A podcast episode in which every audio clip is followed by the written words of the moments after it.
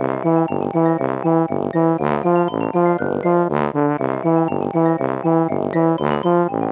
you.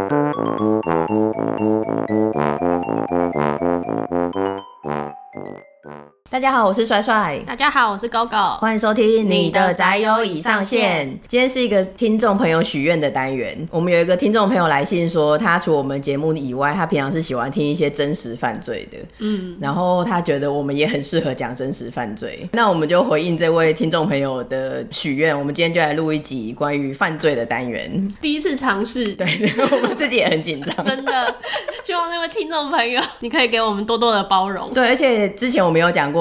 GoGo 完全不敢看任何关于恐怖的东西嘛？那真实犯罪真的是恐怖到一个极限。其实就算连我自己，我可能没有 GoGo 那么怕，但我也蛮怕的。这一集要做功课的时候，我也想说：天哪！为了做功课，我得去看那些可怕的东西，还要消化啊，还要讲，真的很抖哎。夜深人静的时候做功课，我都不知道是心寒还是身体发寒。对，后来我就想到一个折中方式，我们就来讲海龟汤。呃，有一些听众朋友可能不知道海龟汤的由来，所以我们做一下简述。其实我们两个自己也超不熟海龟汤。但好像不是我们学生时代流行的东西，是最近的流行吧？近几年，而且后来我们反正也就没什么朋友。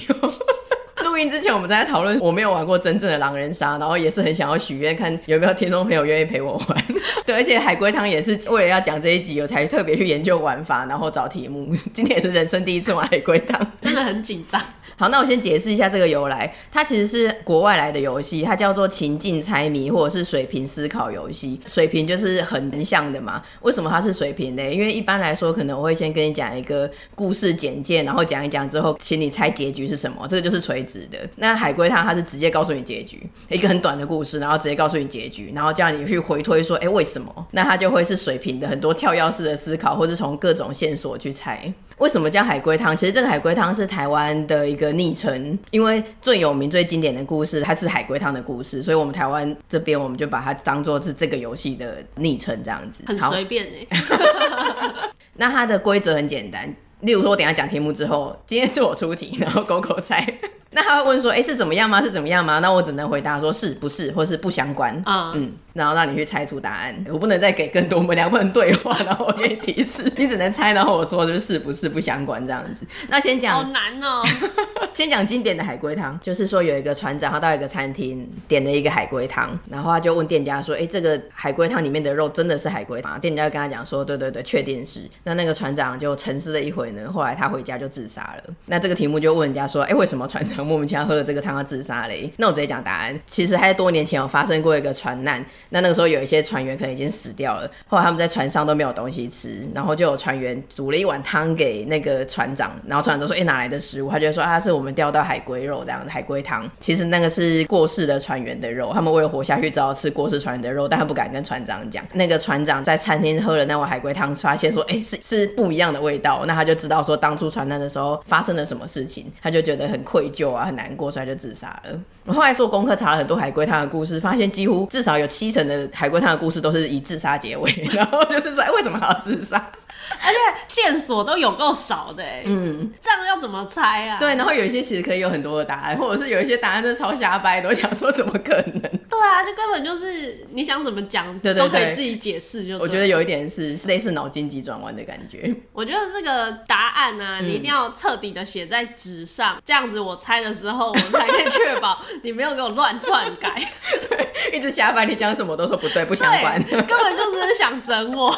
那另外有个很经典的，我不知道你有没有听过，标题叫《丧礼姐妹》，等讲了你再听听看。好，它是十几年前在各大看板蛮流行的，然后他那时候打着名号是说，如果你是有一点犯罪或者心理变态倾向的人的话，你就可以很快猜到答案，但一般人想破头都猜不到答案，有点农场文，所以那个时候很红。我那时候不知道它是海龟汤，我以为就是一个类似小题目那一种的。对啊，是心理测验吗？然后它的题目是说有一对姐妹，她去参加丧礼，那在丧礼上面有一个很帅的男生，姐妹里面的妹妹她想去认识那个男生，那最后可能就哎、欸、草草结束干嘛？她没有机会去跟那个男生搭话，就这样结束了。结果后来那个丧礼过了一个月之后呢，姐姐就死了，姐姐就死了。对，那个姐妹的姐姐就死了，为什么？题目就这样，就这样。对对对，跟那个男生有关系吗？嗯，算是有关系，就是姐姐死掉跟那个男生是有间接的关系，间接的关系，间接的关系。那个姐姐是妹妹杀的了。嗯，姐姐是妹妹杀的，我知道。嗯，可是妹妹为什么要杀姐姐？对，就是一个关键。嗯，然后跟那男的只是间接的关系啊，那男的喜欢姐姐，不是？那个男的跟他们有血缘关系，妹妹受不了了，只好杀了姐姐。这是什么八点档？可是跟那男的有间接关系，又不是姐姐喜欢他。嗯，那男的变成他们的继父，为什么？因为他不是要很荒谬吗？这题直接讲答案好，因为等一下真正要让狗狗猜的不是这一题。这题呢是说，因为妹妹想要再见到那个男的。哦，好变态哦！对，所以你 你通过了这个测验，你不是心理变态。对，因为妹妹想要再见到那个男的，那她觉得说姐姐可能认识那个男的，所以如果她把姐姐杀了，在姐姐的丧礼上，那个男的可能会出席，所以她就可以再见到那个男的。真的很变态。对，这海龟汤我真的玩不下去吧？我这么心理健全的人。对，那个时候甚至讲到 FBI，就是说他们都会做这个心理测验。如果你瞬间就知道答案的话，表示你很知道犯罪者的心理，那你可能是一个潜在的犯罪者或者心理变态这样子。嗯。那觉得那个男的会变成继父的，那个是看过很多八点档，乡土剧看太多。你讲的血缘关系跟继父那些都是八点档的情节，是金家好媳妇吗？好，那我们现在要进行真正今天要考 GoGo 的题目。这个海龟汤的名字叫做水草。那我先讲题目。题目是有一个男孩跟他女友去河边散步，然后他的女朋友就忽然掉进河里了。那个男孩就急忙的跳进水里去找，但是就都没有找到，所以他就只好伤心的离开了。过几年后，他就地重游，看到有个老人在钓鱼，结果老人钓起来的鱼上面都没有水草，他就问那个老人说：“哎，为什么鱼的身上都没有水草？”老人就说：“这河里就从来都没有水草啊。”听到这个，男孩就跳进水里自杀了。嗯，这是今天的题目。那因为我怕，我两天前为了怕 GoGo，其实有看过这个题目，我就给他这个题目，然后问他他有听过吗？他就说没有，答案是什么？我就说那我就考你这一题，两天后再告诉你。就是我很有职业道德，嗯、我也没有去查，嗯、但是我就会很想要知道答案，嗯、所以这个问题就困扰了我两天。对结果我们刚才要开录之前，我们就说好，那你还是不知道答案哦，那我们等一下就来讲这一题。结果呢，GoGo 就说出了答案。你现在跟听众朋友说一下答案是什么？我刚刚就想说，是那个跟水草是不是有关系呀、啊？因为他之前没有水草，嗯、那后来就是有水草这件事情。嗯、然后我就说，到底是为什么？难道那个水草是他女朋友的头发吗？对。然后我那个时候就想说，哎呀，赶快来准备一下讲稿，因为我本来就只准备这一题，结果今天在开录之前被 GoGo 破台了。真的没想到哎，就答案就是几年前他那个男生跳下去河里面的时候，有摸到类似水草的东西，他就以为说河里面那是水草。嗯，但是后来那个老人不是过了几年就跟他说，这里一直都没有水草啊，嗯、然后他就意识到说，其实那个水草是他女朋友的头发。嗯，所以他当时其实已经找到他女朋友了。对，他是有机会救他的，或至少把他的尸体打捞上岸，但他那时候以为是水草，所以就放过，那些后来就再也找不到了。嗯，我是不是很会答题呀、啊？我，甚至没有跟你说 yes or no。我觉得很惊人，好险我准备多一题，不然今天要被拆台了。如果这题你要瞬间猜对的话，你可能可以去报名，先从台湾地区的海龟汤开始报名。有这个比赛吗？我觉得你异常的会猜，有点吓到。我已经自己都有点震惊哎，这个才能。那我要用我备案的那一题，这题有点像脑筋急转弯，我觉得它没有很海龟好，题目是开学的第一天，有位少女，她就开学去上学，就后来她就被杀了。警方觉得说应该是老师最有嫌疑，他就询问四位老师，当天早上八点的时候在做什么。A 老师就说他正在开车去学校，因为他今天迟到了。B 老师说他在检查英文考卷。C 老师说他在看报纸。D 老师说他和妻子在办公室聊天。那后来警方就逮捕了凶手，请问凶手是谁？再说一次。A 老师在开车去学校，因为他迟到了。嗯。B 老师在检查考卷。C 老师在看报纸。D 老师跟妻子在办公室聊天。女生是在学校被杀的吗？对，那凶手确定是这四个老师之一，就是等于是他早上八点的时候被杀的。对，所以才会问八点的时候他们的不在场证明。那所以应该不是 A 老师，因为他正在去学校。如果你相信他的说辞，可恶。那个女生她八点的时候在写考卷吗？嗯，应该是不相关，因为她就是说她八点的时候就被杀了，所以才会问说八点的时候这四个老师的不在场证明。这是第一天，嗯，答案是 D，错。你觉得是因为他为什么他妻子会在办公室？对对对，因为他妻子也是老师吗？可能吧。啊，啊，我知道了，嗯、答案是 B 老师。哦，为什么呢？因为这才开学第一天啊，他怎么会有考卷要检查？哎、欸欸，你很厉害，对不对？欸、很厉害，对啊，嗯，答案是 B 没有错。嗯，哇，太厉害了，以后每每天都出一个给你。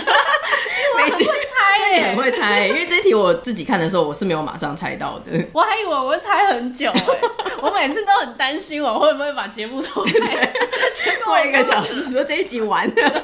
谢谢大家，记得订阅我们的 IG 跟 Facebook。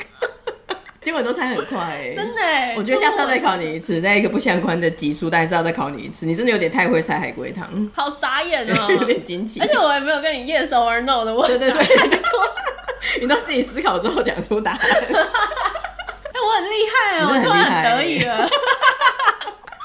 好吧，我下次再适时的在不定期集数也都也都考你一下海龟汤。好，我很期待，欢迎观众朋友投稿也可以投稿，对，因为 GoGo 异常的厉害，发现 GoGo 的才能，这会不会是你的火花？有可能吗？好，那除了海龟汤以外，我们今天要真的讲一个真实犯罪。嗯，终究要面对还是要面对，该来的还是会来。这一个案例我是从疑案办里面找参考的。疑案办是一个 Facebook 粉丝页，它的疑是怀疑的疑，案是案件的案，然后办是办理的办。它在里面会分享很多历史的悬案啊，然后一些真实犯罪，它的内容非常的丰富跟详细，那资料也是收集的很缜密。如果喜欢真实犯罪的朋友，建议可以订阅他们的粉丝页。对，其实它有一些。历史性的故事，嗯，探究都蛮精彩的。好，那我们要开始分享。在开始之前，先消毒一下。如果等一下有一些比较不当的语气或是言 论的话，纯粹是节目效果，对那个案件的本身是完全没有不敬之意的。嗯嗯。好，我用古阿莫的方式开场。大家好，我是帅帅。今天要来说的故事是一个俄罗斯连续杀人魔的故事。因为 GoGo 也没听过，所以等一下随时要插播发问都可以。好、嗯、好，也是海龟汤吗？没 有 没有。这个连续杀人魔的代号叫做比茨维斯基疯子，然后也叫棋盘杀手。他的棋盘是西洋棋的棋盘，像很有名的那个后羿骑兵。嗯，讲杀人魔的话，我们都会先从他的童年背景开始说起。他是出生于一九七四年，在还不到一岁的时候，他的父亲就离家出走。他妈妈很快的就改嫁，他妈改嫁之后嘞，他们后来一直都住在莫斯科附近，是一个当地最大的森林公园，叫做比茨维斯基公园。这个公园等一下会扮演很重要的角色。这个杀人魔叫做亚历山大皮丘西金，那因为皮丘西金太难念了，等一下之后都简称亚历山大。我以为会简称皮卡丘之类。简称皮卡丘会太过分，确定要简称皮卡丘吗？我们同意一下定调。亚历山大，哦，亚历山大，好。好，然后在亚历山大四岁的时候发生了一个意外，他在公园玩的时候从荡秋千掉下来，那掉下来反正就后脑着地嘛，但除了后脑着地之外，他又被荡回了荡秋千，直接正面重击脑袋，重重击脸，对，嗯。那经过这件事情之后，对他的学习还有智力好像就产生了一些影响，尤其是识字、读书写字方面。那后来他妈不得已就只好把他送去特种学校读书，因为这样子的那些可能邻居的一些坏小孩就会去霸凌他，就想说他是去一些特殊学校的孩子这样。那可能因此也对他的童年啊，还有他的个性造成了一些阴影跟后来的暗黑面这样子。但其实他还是有机会变成一个比较正常心理的小孩子，因为他的祖父非常的疼爱他。原本他妈是把他送去寄宿学校，但他可能就还是希望他在一个比较正常的环境下长大，他要把他接回来。然后爷爷把他接回来，对对对，他的外祖父把他接回来，然后还有教他玩西洋棋。他在西洋棋倒是蛮有天分的，虽然可能是读书写字方面有伤到脑，但他在西洋棋蛮厉害的。他跟后翼弃兵的女主角一样，他从小就可以跟年纪比他大的对弈，而且玩的还不错。哦，所以可能他伤害到是他那个读写的方面。对，那他但是他逻辑面其实是本来就蛮强的。嗯所以他后来也是常去那个公园跟一些不认识的人下棋啊，然后他祖父也要帮他锻炼身体，有在家里帮他装单杠让他锻炼身体。祖父是一个很很好的人，但是最后一根稻草是在一九八八年，亚历山大十四岁的时候。他祖父那个时候有一个新恋情，那可能心思就比较在这个恋情上面。亚历山大就觉得说他被背叛了，这还蛮莫名的。但可能小朋友会有一点这种比较心态吧。那从这个时候开始，他就开始有一点心理开始扭曲了。他会把一些比他小的小朋友抓着他的脚踝倒吊的方式，然后录影，然后就是说哦，我宰制了你们的性命，就是欺开始欺负弱小了，开始心理变态。对对对，应该是算是从这个时候开始有一点迹象。但这时候大家都没有关。关注他，所以也不知道他发生了这个变化。那后来他长大嘛，然后就进入职业学校当一个木工。然后在他十八岁的时候，他父亲过世了，他的伙伴就剩一只狗。那后来这只狗也去世了，他就把这个狗去埋在刚才有说过的他们家附近的那个公园。后来呢，他也几乎都是在那个公园杀掉他的受害者，所以他自己形容这个公园是一个谋杀与爱的公园。谋杀与爱的公园，对，傻眼。那也是在他十八岁的时候，一九九二年的时候。他想要真的杀人的念头是被另外一个那个时候恶名昭彰的杀人魔唤醒。这个杀人魔叫做安德烈奇卡提洛，之后也是简称安德烈。我，我就是想说，之后是不是我有个简称？奇卡提洛太难念了。他的杀人魔代号是罗斯托夫死神，因为他都是在罗斯托夫这个地区犯案的。嗯、这个罗斯托夫死神跟亚历山大有一些类似的地方，是他小时候好像也是有脑积水的问题，所以也是智力可能有受到一些影响，尤其是生殖器跟泌尿道方面。那嗯、对，那后来就有一点，可能也是被同才霸凌啊、嘲笑，或是他自己心里有一点扭曲。然后后来他的犯案动机开始萌芽的时候，是他在十五岁的时候，还有压住他朋友的妹妹意图性侵，然后他朋友妹妹就是有挣扎啊什么，因为他有性功能障碍嘛。对。那他在那个女生的挣扎过程中，他就得到了快感，就很变态。从此他就开始犯罪生涯，从一九七八年到一九九零年，那他都选择一些比他弱小的，就是小孩啊，或是女孩。嗯、他虽然呃性功能跟有一些方面有点障碍，但其实他在语文的方面是还 OK 的，所以后来他还是有完成他大学学业，然后甚至是去一间学校教书。这个都是那个罗斯托夫对对对杀了，对，不是亚历山大，是安德烈，是安德烈。嗯，后来他就去一间学校教书，那去学校也是被霸凌，因为他就是一个怪怪，可能英语看起来很明显就是个怪人，嗯、所以学生一定也是会看不起这个老师嘛，然后可能会有点嘲笑他。那同事。也会敬他原职，但虽然这样子，其实他也是蛮爽。他比较是性方面的，他会觉得说，要原来大家青春的妈太围绕着，在这种高中教学，变态哎，他是这方面比较显著的。哦，就是他虽然说在学校不受重视，学生讨厌他，但他就觉得说，哎，怎么样，我就是有这些年轻的肉体可以看这样子。嗯，而且他甚至有做一些偷窥，他有一次意图偷帮一个男学生口交的时候被打得半死。天哪，对，就很可怕。嗯，真的很恐怖哎。嗯嗯，那后来他就陆续的被弹劾啊，被投诉，所以后来他就是陆续的有辞职啊，然后找别间学校，别间学校还有录取他，啊，可能没有去做一些调查，对啊，调查。这个 reference code 可以打给我吗？对，那后来他真正第一次杀害的时候是在一九七八年的时候。他在一个河边杀了一个九岁的小女孩。那第一次犯案真的是很不缜密，不是像金田一或是柯南那种缜密的犯案。他也被人家目击说他有去跟那个小女孩搭话，出现在公车站啊。但是俄罗斯的警方那时候不知道发生了什么事情，明明就是有邻居的指证说感觉就是他，嗯、但警方却去找另外一个二十五岁的年轻人。嗯，因为那个年轻人有奸杀过别人，然后也有被判刑过，所以警方就一心就觉得是另外一个人，哦、然后就抓那个人，把他屈打成招，甚至判了死刑就结。他那个人也太衰了吧，对背了一个黑锅。对对对，嗯、所以这个安德烈反正就逍遥法外。嗯，那后来再过了三年，一九八一年的时候，学校减编，所以他就被辞职，他就换找了一个附近工厂的文书采购案。那这个工作常常需要出差，嗯，他就更爽了，因为你去一个陌生的地方，其实大家也不认识你，而且你可以这样子到处去寻找。所以这个时候是就是他开始大量杀人的时候。他一般的模式都是提供钱啊，或者食物给青少年、街友或是孩童，然后再把他们引诱。又到一些偏僻的地方，不管是性侵还是殴打，然后是杀害。那后来到一九八三年的时候，其实就越来越多儿童尸体被发现。但是呢，俄罗斯警方，我觉得一整个包括亚历山大跟安德烈很瞎的，都是根本最后都是警方无能，因为他们那个时候觉得说，哎、很多尸体，但他们觉得不是同一个人犯案的，因为他们觉得连续杀人魔的概念是在西方俄罗斯是没有这种，我们东方没有这种概念。俄罗斯，我们莫斯科是没有连续杀人犯的，对，所以就没有朝这个方向。去侦办啊，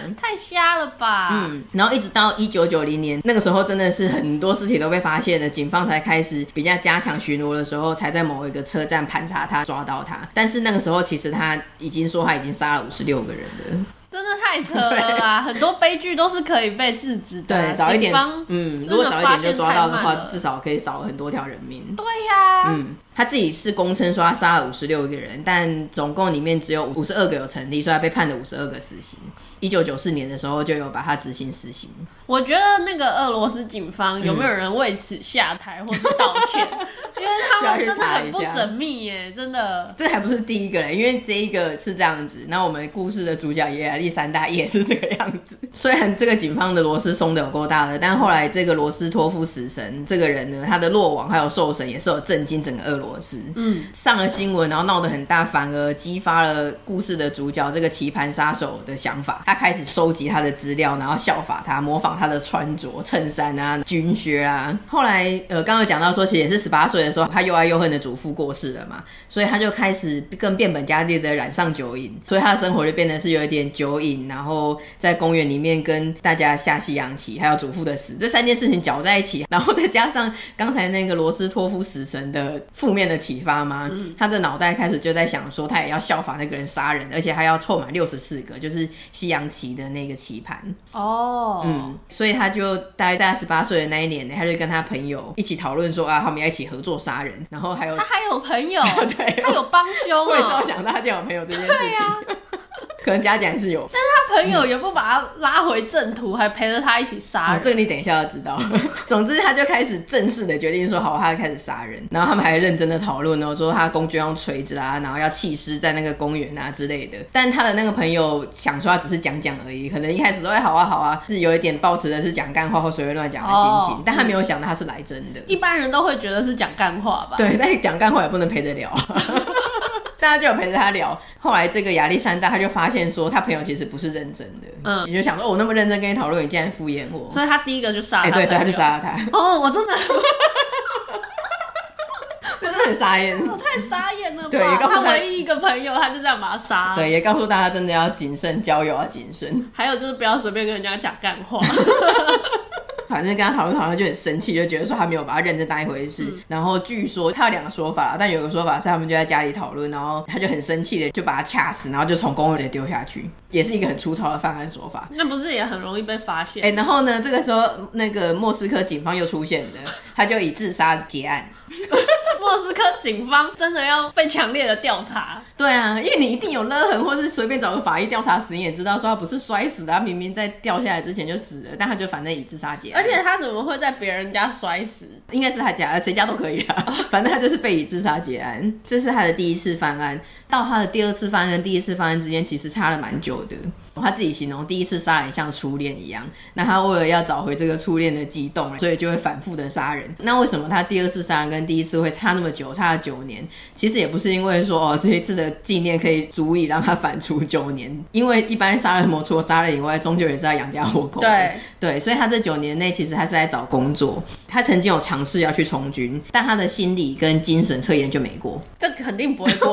我觉得军方真的那个测验，军方测验是真的。对，军方比俄罗斯警方严谨很多。对，然后他就没有过，所以他就更加的啊堕落啊，然后一直喝酒，嗯、还有包括锻炼身体。我觉得他这个时候就变成一个计划通，他就觉得他要锻炼身体，才有办法在行凶的时候，他没有要从军，他不从军，他没有要从军，他就觉得他在锻炼身体，行凶的时候更加有效的制服受害人。嗯、他在这方面那么努力，不努力找工作跟解决心理问题，他放错重点了。对，完全就是。那后来过了九年之后呢，他觉得哎呀，准备的差不多了，要开始犯案的，所以就在二零零一年，他二十七岁的时候，他有一天，我觉得这有多一点随机，忽然虚无掉，可能心里一直有杀人的念头，但就是看到有机会的时候才下手。所以那一天也是他看完牙医，然后就看到有一个人刚离开拘留所，就跟他搭讪，就是说，哎，你要不要去公园？我们去我狗的坟前喝一杯，我很想念我的爱狗。那那个人就不疑有他的跟他去，然后到了公园的深处的时候，在那个人喝得烂醉的时候嘞，他就把他推进去下水道的涵洞里面，然后让他溺死。这就是他的第二个杀人。这个如果说是不小心失足掉进去，嗯，就结案的话，嗯、我觉得俄罗斯警方应该是朝这个方向侦办。没错。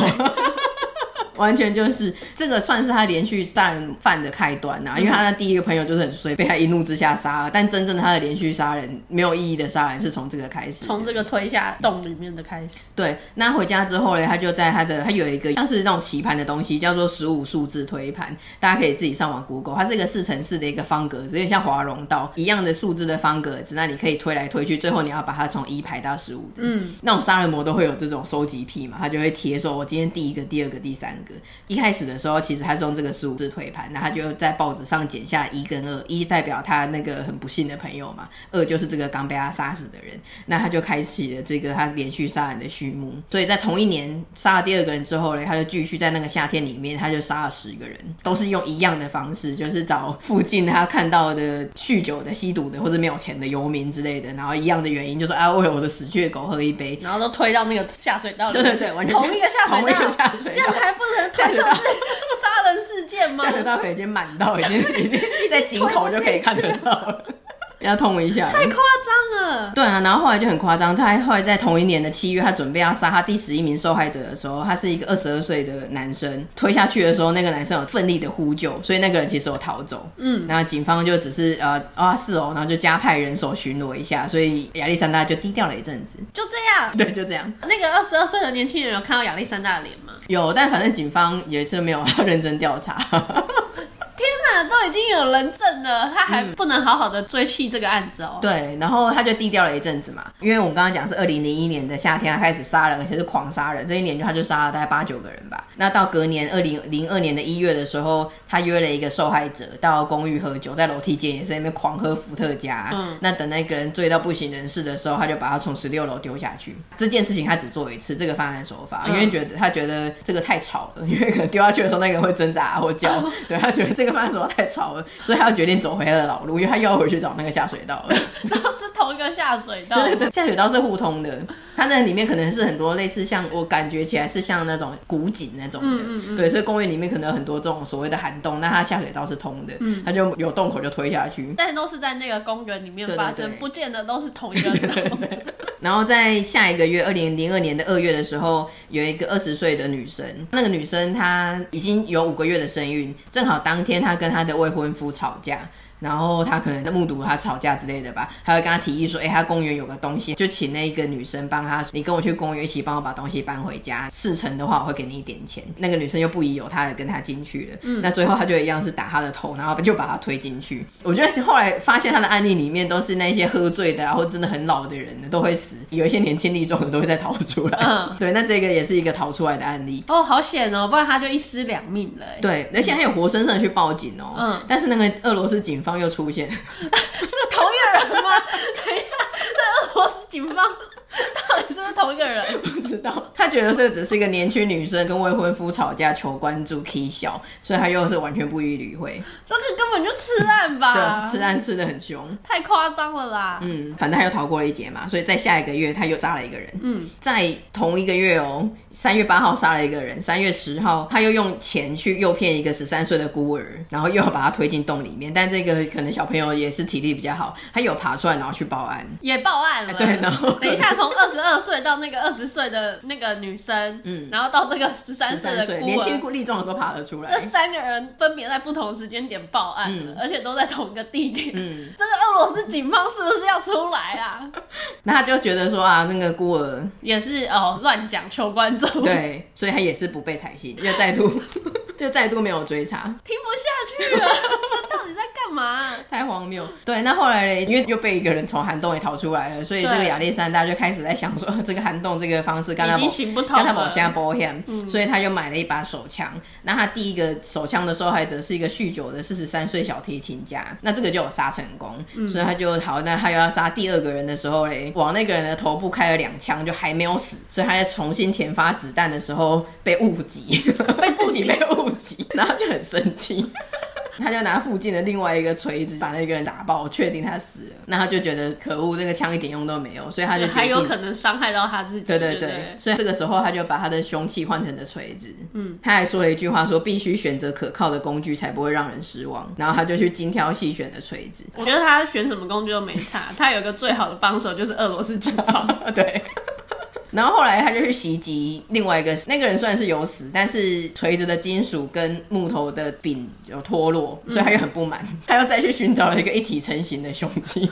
他真的是都放错重点，他人生就是对这种事情都很练身体啦，对工具很执着，他是对吧？不往好的方向发展。所以到二零零二年的时候，其实他已经把十五个贴盘贴满了，哎，就已经杀了十五个人。嗯，所以他后来就换开始又变到那个西洋棋盘上面，变那个六十四宫格。然后后来嘞，到二零零三年的时候，他又杀了四个人，但是其中一名是他的邻居，叫做康斯坦丁，他也是用锤子暴打他的头部。但是最厉害的是，这个人竟然没有死，他只是失忆。好强哦！这个完全是八点档的剧情。对啊，对，那他失忆，但他还是他的邻居，所以他就会常常看到他是在他的 neighborhood 在那边走来走去的。嗯嗯嗯，他就非常的害怕，想说要是那种失忆的，他哪一天想起来，对啊，哪天想起来去指认他怎么办？所以他又想说他一定要确切的杀这个人，嗯、他又把这个康斯坦丁引诱到一个涵洞。他真的很喜欢洞、欸，寒洞，对，他那个洞是他的归属，嗯、他要把他推下去。但是康斯坦丁真的超强的，他掉下去的时候，他的外套又被勾住，所以他又没有死，他只是再度失忆。不是，我觉得他的名字取得很好，康斯坦丁，跟我想的一样。他也不知道是信还是不信，他一直杀不死，但是他又真的很不幸，就是被这个一直狂锤头，然后被推下洞里。至少他还活着，而且他忘了恐怖的过去，嗯、我觉得对他来说也是一个幸福。这让我想到有一个人，之前一些关键时刻啊，什么超爱讲的，有一个美国人还是一个外国人，他曾经五次都没有死，哎，五次大难不死，坠机、嗯、也没有死，整个被雷击也没有死，还、嗯、有点类似那一个人。后来这件事情真的是让这个亚历山大有点吓到。大家都会吓到，幸好他还会怕。对，后来他就安分了一年。这康斯坦丁后来还有，后来他就没有再度尝试他了。对，后来这个。那也不知道康斯坦丁后来的后续发展，就记忆力有没有恢复？应该不是，因为如果是恢复的话，会讲说他最后是被指认之类的.但最后他是别的原因被抓。好，但也没有再提到他再度第三度的去杀这个康斯坦丁。我还蛮想知道康斯坦丁。放弃了，所以他到二零零五的时候，他其实杀了四十几个人了。但其实这件事情到那个时候都还没有引起社会跟警方的关注，警方就不会关注啊。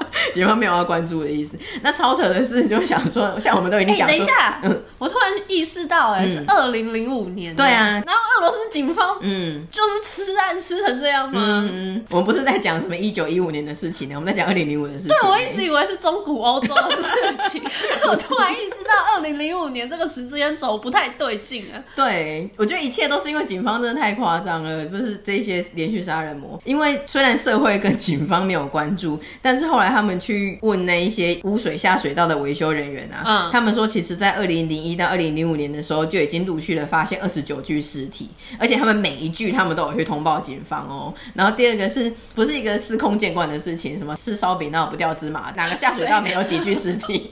不是哦，其实之前都没。没有，所以这个是一个正常的下水道本来就不会有啊。你说也是有道理，所以他们是整个很夸张，在这五年内有二十九具尸体，然后每一具都去通报，但是警方就觉得说下水道，然后这些因为可能酒气冲天撞破头，他就觉得说这一些流浪汉酗酒的喝醉酒掉进洞里很很罕见吗？警方就觉得吃烧饼就是会掉芝麻。对。他们就是真的都觉得哎、欸，不值得关注，太扯了啦！嗯，二十九件呢，而且每一件都通报，哪有那么巧的？我觉得第一个真的是吃案到太夸张，那第二个，因为他都找一些真的是比较社会边缘人，所以过世也没有人会关注的人，嗯、或者是就觉得合理啊，因为他就是酗酒啊，嗯、或者是他根本本来就半条命的啊。除非这个警方就是杀人魔本身，嗯、我不相信会有这件，不是改归的。最后说，请问凶手是谁？请问凶手是不是俄罗斯警方？反正我觉得他如果没有想要，后来他有个心路转变，说不定他真的一直都不会被抓，那很荒谬。因为后来他是二零零五的秋冬才开始公开，嗯，因为他那个时候就开始做的比较明显的，他会在比较大街上袭击人，而且把人家头打爆之后，其实已经打爆了，但他就会把树枝啊、酒瓶之类的插在人家后脑勺，变成是比较明显，就是一个杀人事件。嗯，因为他想要被关注、被讨论。如果只是默默的带到公园的深处推下去，然后已经都四十几起了，哦，还是没有人知道。他想说，我都已经杀了这么多人。嗯，竟然都没有人要来关注我，对，他也是觉得很不可思议。对，他想要求更多关注，他就这样默默的杀人已经不能满足他了。他想要对社会大众有一点做宣示性的说，哎、欸，有我这个杀人魔的存在，嗯，就很夸张。所以一直真的是一直到那个时候，已经二零零五的十一月的时候，整个在大街上有一个受害者，然后他的伤口上插了一支空伏特加瓶子，社会大众才开始注意到。然后那个时候他才开始有了代号叫做比茨威斯基疯子。对这个终于有代号，他个人感到满意，更开心。嗯嗯嗯，终于嘞，他们就开始动起来，动起来了，警方动起来了。各位听到了吗？警方动起来了。但是呢，你以为动起来了，其实他都在乱逮人，诬陷别人。对，他就开始在各大车站啊、路上盘查一些可疑的人。有一个人，他遇到警方盘查的时候，因为他没有办法出示身份证件，他自己不知道心虚什么就逃跑。警方就是还开枪射他，那最后才发现射错人。然后第二个是，他就盘查一个行迹可疑的女子，那后来发现那个女子甚至是男的，他是有变装癖的。他只是变装癖。对，然后他的包包里面有铁锤，他们一度就觉得说就是这个人了。嗯，结果没想到那个人带铁锤是为了防身，因为他怕遇到真正的这一个杀人魔。哦、对，所以又抓错人。他身上有个铁锤也是合情合理的。对，对，对。整个到二零零六年，又陆续的发现了十二具尸体。这个时候，二零零六年四月的时候呢，他读到一个报纸，报纸就写说这个比茨维斯基疯子落网了，然后就非常的生气。你想是谁？对，是谁冒用我的名义？对，被山寨了，可恶！然后就在这个时候又决定说，还要赶快犯案，让大家知道说，哎。那是盗版的，对对对，正版的还逍遥法外哦，真的很夸张。总之，他就先马上杀了一个人，然后后来到第六十三个，他们其实后来没有达成六十四个，他在第六十三个时候被抓到。我觉得这个人真的很坏。六十三个是他的朋友，他有一个朋友，又有一个朋友，对，过之前终于有一个朋友。我觉得他朋友比我多。然后那个人还是介绍他去超市工作的一个女生，三十六岁的一个女生，叫做玛丽娜。这个犯罪事件呢，留下了两个，其实之前的线索也很明显，但是可能真的这个留下很明显的线索。第一个是他约那个女生晚上去公园散步，那个你知道老地方那个公园，嗯、可是那个女生手机没电，所以他就有把这个亚历山大的手机跟名字留给他儿子，可能想说如果要联络的话，他可以打室内电话或什么的。所以第一个是他有留下这个人的姓名跟电话。嗯，第二个是在散步的时候嘞，他发现他最爱的那一些下水道的涵洞都被水泥封住了，他再也没有洞可以让他们下去，下去了。但是因为那个女生也没有发现他要犯案，所以也是跟他继续在阴暗的公园走。那他看到那个涵洞被封住了，他也没有想说那就作罢了。最后他还是拿锤子把这个女生杀掉了。所以在隔天的时候，因为那个那个儿子有想说他妈妈没有回来啊，那他有留下这个凶手的姓名、电话，还有就是调监视器都有看到，就很明显的就是看到他们两个一起，然后进那个公园。所以其实要抓早就抓到了，他真的是在这个二零零几有监视器的年代，然后他犯案手法又有够粗糙的。对啊，对，就这样，完全是一个现代的时代哎。嗯，整个就是在二零零六年的六月的时候，离他第一次行凶已经过了十四年，而且他中间也杀了六十三个人的时候，他才被逮捕。不可思议。嗯，对，总之就这样子，终于被逮捕了。然后去他家就发现他的棋盘已经贴满六十三个了，他已经杀了六十三个人。嗯，这个俄罗斯警方都不用说什么，我觉 得他们真的要有人来负责。不知道哎、欸，找到的报道是没有看到，但是真的很夸张啊！而且我觉得不会是唯一一个案例啊，因为之前那一个刚才讲的安德烈，然后这个亚历山大，嗯，对啊，一定还有更多，可能不是连续杀人案，但感觉照他这个样子，如果不要杀到杀个三五个，好像完全不会被发现。而且如果他不是故意越来越夸张，嗯，嗯，意图留下证据让大家关注到他的话，嗯，根本就不会联想到他身上。对啊，那后来总之他就被抓了嘛，然后警方去他家，记者那一些看到这个棋盘，所以后来他就有这个棋盘杀手的封号。他很得意吧？哎，他很得意哦，而且好恐怖哦。嗯，对他真的是心里变态到不行。后来还有后续发展，他进监狱之后，他一开始的时候是跟一个车臣恐怖分子关在一起，嗯，那那个人已经是个恐怖分子哦，但那恐怖分子都被他吓歪。我相信。他就一直在跟他讲一些他的杀人过程啊，然后讲一些有的没的。然后那个人就是还跟狱方要求说，是真的拜托让我跟他分别见。我相信他应该吓傻，真的超傻眼。他就真的心理变态，他还说他觉得他自己是个善良的人，如果可以出狱的话，还要再杀个几个人这样子。他的善良是建立在什么程度上面？嗯、就是出狱他还要再杀人呢？他说他的优点是他很守时，然后缺点的话呢，可能是做人有点客气。什么意思啊？我听不太懂他，怎么不知道在讲什么？对对啊，那有一些精神病理学家就有对他做了个分析，我要跟大家分享一下。第一个是说他有反社会人格，那他极端仇视社会。那祖父的死让他成为连环杀手，因为他觉得他被祖父遗弃了，嗯，然后所以他就会为了报复祖父，然后大量谋杀老年人。我觉得这个有点牵强，他就是杀一些老弱妇孺啊，就是他对年轻的身体力壮的，嗯、他根本不太有机会去反击他们，他只能从这个弱小的人下手。对，我觉得这种凶手你真的是超熟大人，他们都找一些老弱妇孺下手。除了刚才讲的那个什么祖父处事让他报复杀老人家，这个我真的觉得这个分析 听听就好。那再来是借由杀人来恢复自信，因为其实他有在法庭上说：“我是检察官、法官、刽子手，我可以决定谁活在世上，我近乎神。”这就是疯子啊！对，嗯、然后还有就是借由杀人来满足性需求啊之类的。那是呢，很多俄罗斯人在这件事情爆发之后，都希望能够处死他嘛。结果呢，那个时候死刑已经废除了，所以他就只能判终身监禁。就这样，觉得连续杀人犯真的很变态，因为如果是有一些社会上，不管是有一些原因有结仇啊，或者是。